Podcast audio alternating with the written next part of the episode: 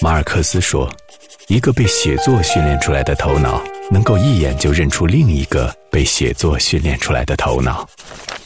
当我们拿起书，放下戒备，彼此不再有神秘。阅读，听见一种声音。私家车九八六，每周六晚九点，有声杂志。”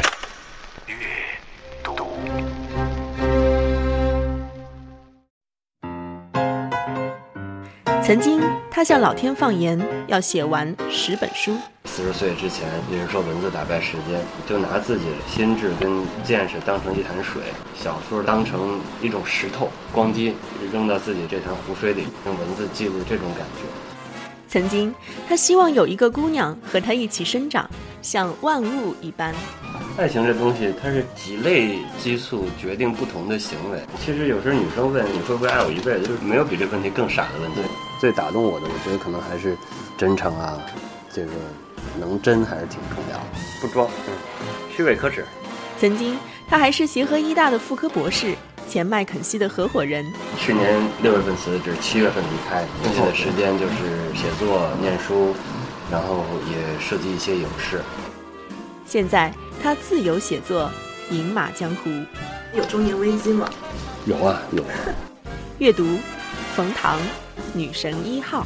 这女神啊，这我哪知道啊？我一直很被动的。如果相遇啊是缘分，相守是要靠修行。我以前的作品有时候也会翻，但呃，唯一翻不下去的就那个欢喜，因为写的太早了，十七岁时候写的。然后呃。我觉得一个作家风格的演化吧、演变吧，呃，也是挺好玩的，也是很正常的一件事儿。因为随着你的境遇、随着你的年龄、随着你的这个见识的变化而变化，我觉得要随遇而安。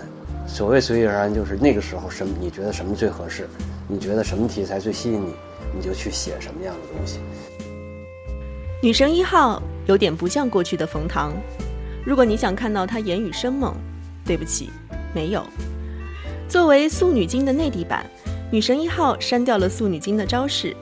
这一次，冯唐规规矩矩的，只讲道理，只谈爱情。你看这个，不灭原则，基本元素不灭，基本元素无情无义，只随机组合。恒变原则就是基本元素形成的一切都会变化，这种变化沿着时间的线性产生，但是没有起点和终点。此原则应用到人，就是人都会死，无论男女。嗯，怕死原则就是人都不想死，无论男女，人都渴望复制，通过复制在时间的线上再多走一阵，而在另外一种意义上完成不死。然后，比如男女原则，人的复制要通过男女交换，男人着力于复制的次数，女人着力于单次的成功率。男女有别，这是生物界最复杂和解释不清的原则。男人看女人。和女人看花草有相近的地方，冯唐是这么说的。时隔八年，冯唐第一次在内地出版长篇小说，《女神一号》是他的第六部小说。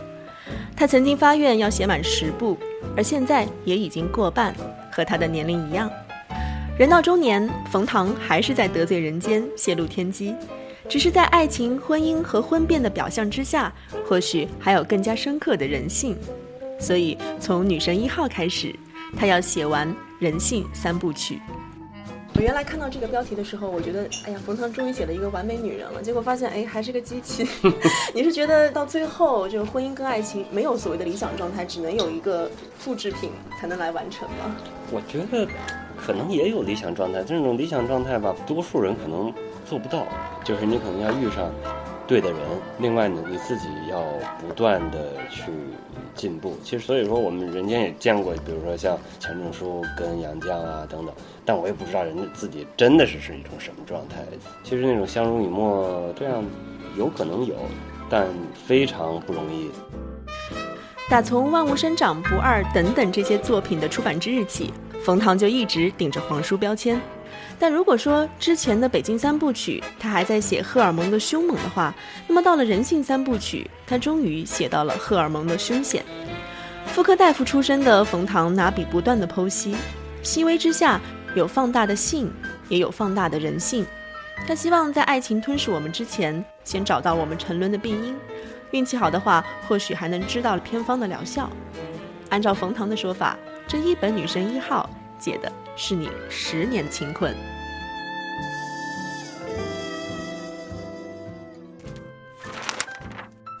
田晓明的某个女友曾经总结：女友和女神是两回事儿。要了解文艺男屌丝，看他常常读的文艺书就好了；而要了解理科男屌丝，问问他过去几个女神是什么样的就好了。这个女友总结田晓明的一句话是。和所有典型的清华男生一样，田晓明遇上了好女生，把好女生害了；田晓明遇到了坏女生，田晓明被坏女生害了。后来此女就把田晓明害了。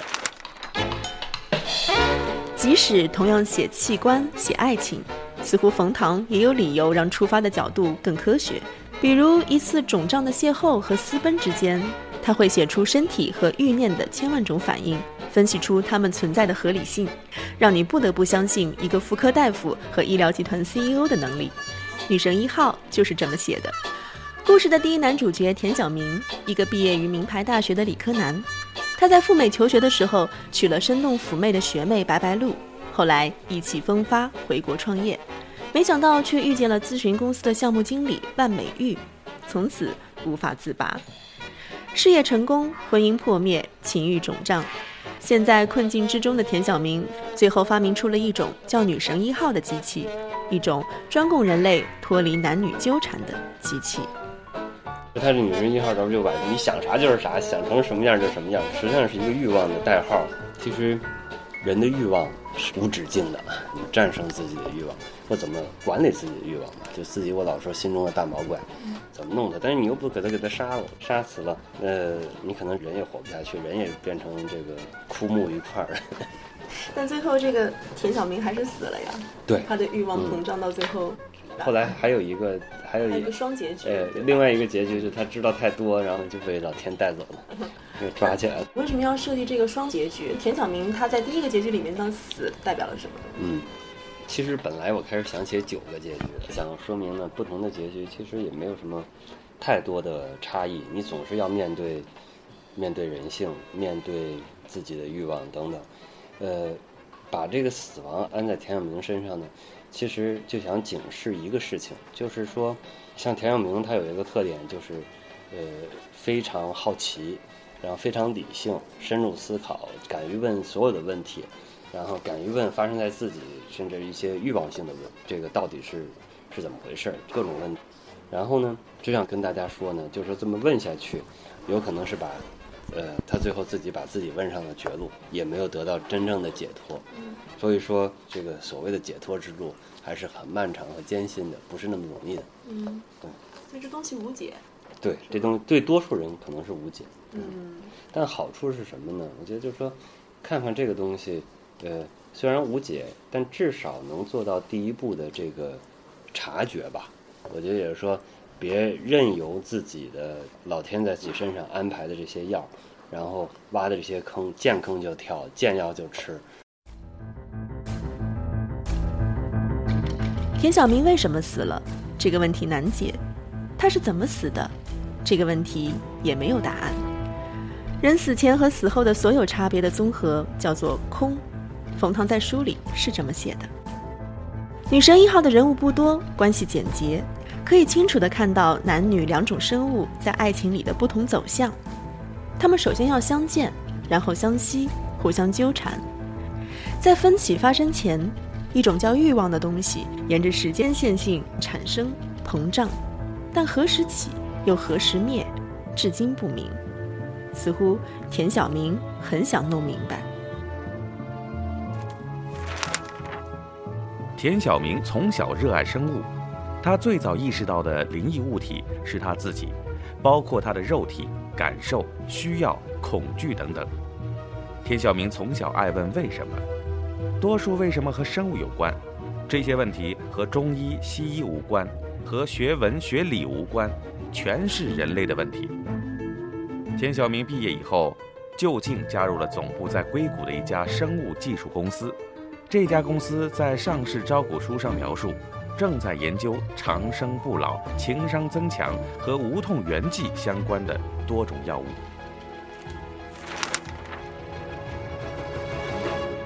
这个理科生的设计主要的目的就让他多问些问题多刨根问底儿这爱情到底是什么欲望到底是什么出轨的冲动到底是什么为什么那时候想拔腿就跑呃等等。嗯所以他会有一个论一切。嗯。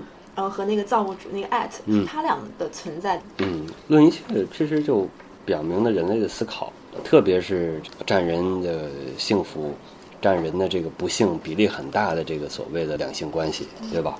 然后这个 at 的设计呢，这可能是科幻的地方，它有一点点上帝视角。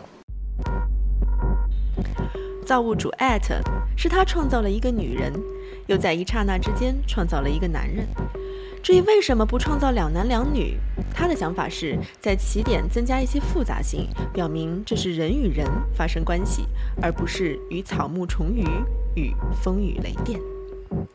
田小明与白白鹿的关系发生在他送白白鹿回家之后。我睡不着，我本来想来看看你在干什么，然后就走，结果下雨了。我在读书，思考。你，嗯，我打搅你了吧？白白鹿看到田小明纸篓里没有团锦的三张纸，问：“哼，我如果出什么问题，你负直接责任。你告我呀。”田小明开了一瓶入门级的 Stats Lip，倒了两杯酒，一边喝，白白鹿一边问田小明在思考和阅读什么。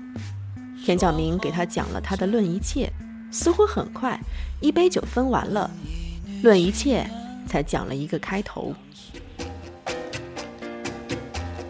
田小明与万美玉的关系发生在他挑选咨询公司之后。在汇报会的过程中，田小明的眼睛一直在躲万美玉的眼睛。万美玉穿了套装，头发盘起，浓黑在瓷白的脸上，非常职业女性的感觉，和变装时的学生样，和会场外同她争论问题的女汉子样完全不同。很久之后的后来，万美玉告诉田小明，汇报会那天真的没有特别看她。他的身体站在大屏幕的右侧，和大屏幕呈四十五度角，面向听众。每一分钟左右，眼神从左到右，再从右到左。每次挪到 CEO 的位置，眼神多停留一分钟左右。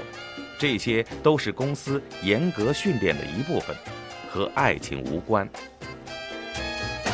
田小明头一回冒出和白白鹿离婚的念头，发生在一通电话之后。自从白白鹿回美国之后，和田小明天天通话，偶尔还视频。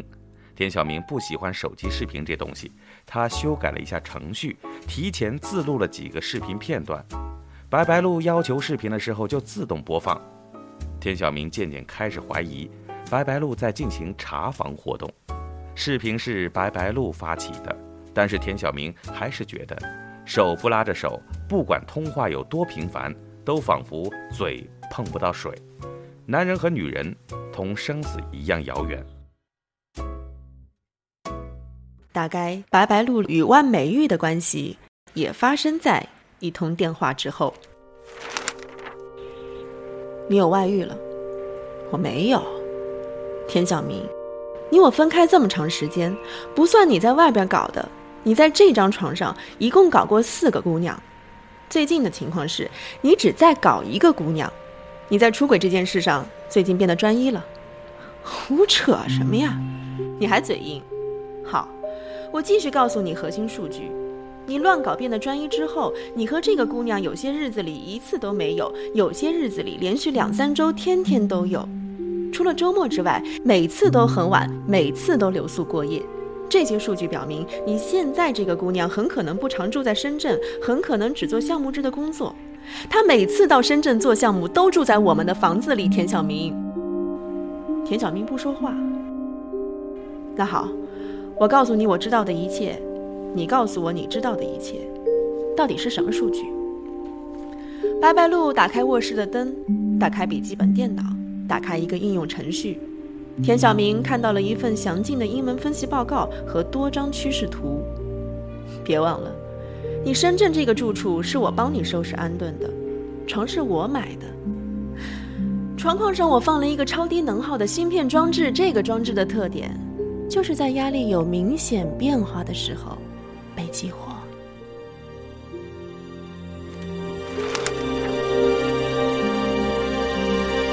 当然，有在情爱里藤蔓纠葛的这些人，就必定有在情爱里大而化之的另一些人，比如王大力。女神一号虽然她的人物不多，但是我觉得她是一个代表。特别比如说，呃，跟田晓明相对的就是那个王大力，他就活得挺挺实际，然后也活得挺明白的，对吧？对，想那么多干嘛？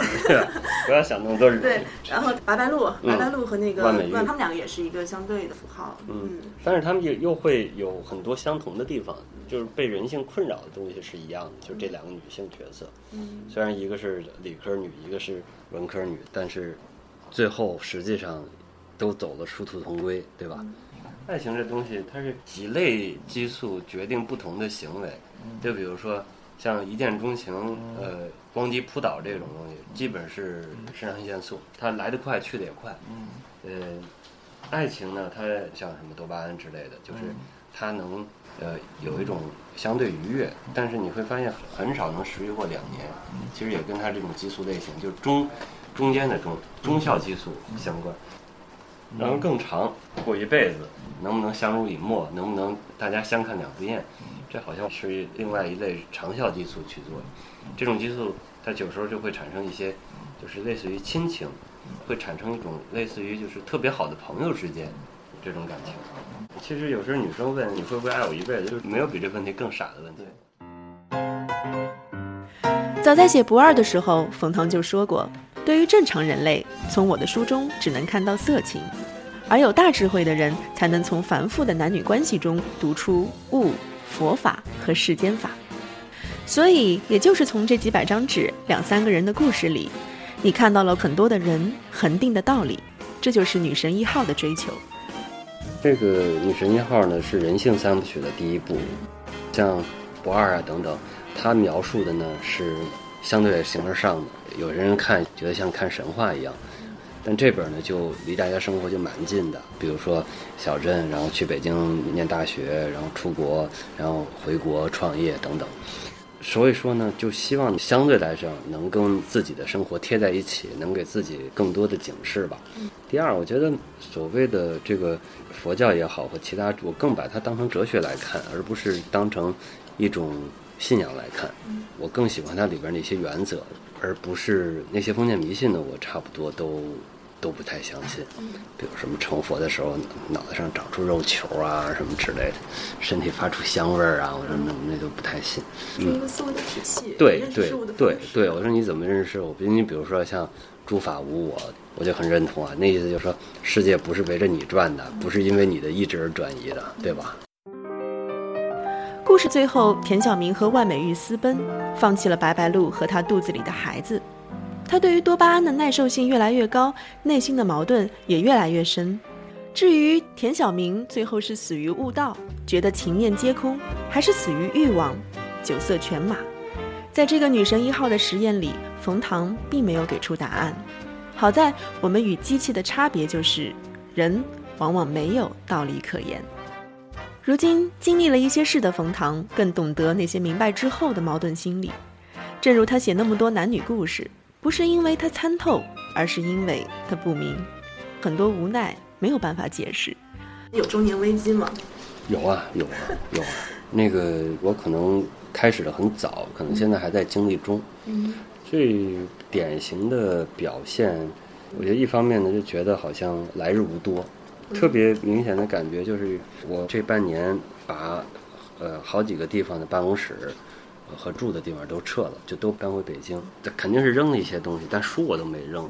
但我看着那些架子上的书，我就发发现，哎呀，有些我这辈子想看的一些书，可能来不及看了，可能真是来不及看了。然后就有一种来日无多之感。第二个呢，你反而未知的少了。其实中年危机有时候你已知的太多，就是就是你觉得哎呀，这辈子可能就这样。所以因为这有这两点呢，我觉得也会调整一些自己的做法。比如说，因为来日不多，所以我现在尽量不在任何自己不喜欢的事儿和人上花时间。因为未知太少，已知太多，就是自己的现实条件等等。呃，我反而我觉得拾起小时候的爱耍之心，就是我索性去做一些以前可能根本不会做的事儿。如果我觉得有兴趣、好玩的话，试试嘛。所以这也是为什么我，比如说还做电视主持人，然后也刚刚编完一个剧，刚刚写完一剧本儿，什么之类的，试试新东西，没准还会当导演呢。是吧？有可期待能，有可能。冯唐说，人的心理抗争是一个漫长的过程。女神一号讲了很多试图克服无奈的地方，但不可能完全帮你治好。可是至少你要知道自己的毛病，不能放任自己，要试图抗衡，就像他抗衡时间一样。哪怕理想会幻灭，也还要保持诗意；哪怕被人嘲笑，也还要善待身体；哪怕无法保持年轻的长相，也至少要保持年轻时的体重。